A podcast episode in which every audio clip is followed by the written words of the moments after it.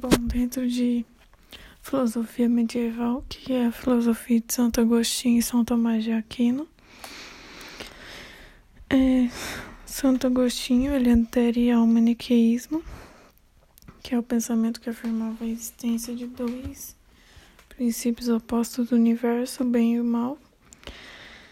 É, depois ele se converte ao cristianismo e critica sua postura antiga, que era maniqueísta é, ele também critica o ceticismo em defesa da verdade revelada. É, ele fez três contribuições filosóficas do pensamento. Ele diz que sua solução para a questão da oposição entre fé e razão, ou seja, quais são os limites da razão, em que momento se deve usar a fé para compreender a verdade, a construção de uma teoria do conhecimento centralizada na noção de interioridade e a concepção de uma nova visão histórica do mundo. É...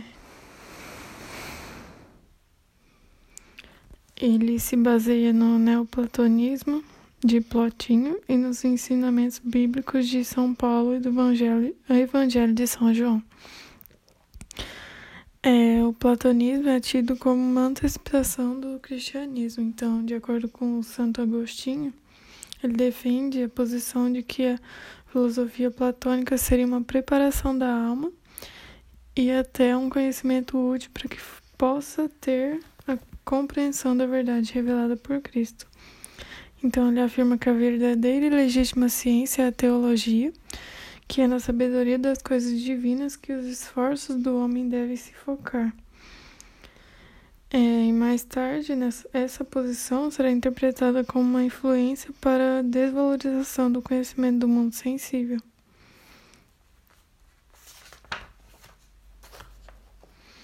Ele formulou uma teoria. É, ele não aceita a teoria da reminiscência platônica. Ele diz que ela é incompleta ele é, ele construiu a teoria da iluminação, em que a verdade interior é o próprio Cristo, que ilumina a alma humana para empreender a compreensão. É, essa teoria influenciou a igreja a adotar a postura de converter os bárbaros e não mais tentar combatê-los.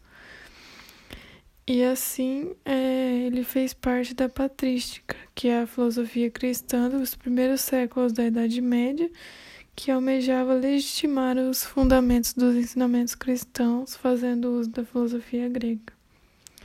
São Tomás de Aquino, ele era também da Idade, da idade Média, é, com ele, houve a fundação das universidades e ordens religiosas. As universidades elas surgiram em consequência do desenvolvimento das escolas ligadas às catedrais.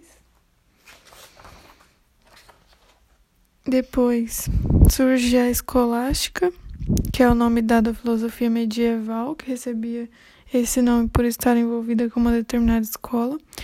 Então, diferente da patrística, na qual havia necessidade de justificar os dogmas cristãos, na escolástica esses dogmas já estão é, aceitos e de comum acordo. Então, ele dizia que compreender para que crer. Então, sua filosofia é mostrar que o pensamento aristotélico é compatível com a revolução, revelação cristã. Então ele tinha grande admiração por Aristóteles e ele fez as cinco vias de prova da existência de Deus. A primeira via era o argumento do movimento, que era inspirado em Aristóteles, em que baseava-se na passagem entre potência e o ato. Então, Deus é o motor que move tudo sem ser movido.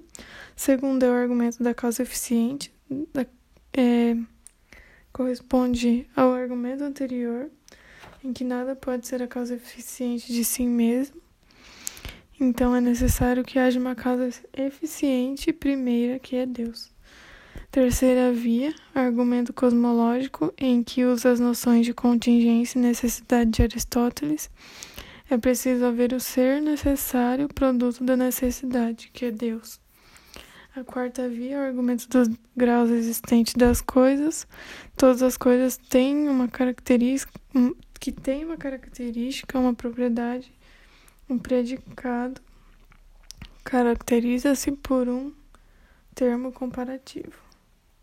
Então, Deus é o ser perfeito, então ele é o máximo da realização das características. A quinta via, o argumento teológico, ele diz que este argumento faz uso da noção da causa final de Aristóteles. Deus é a causa inteligente dessa determinação.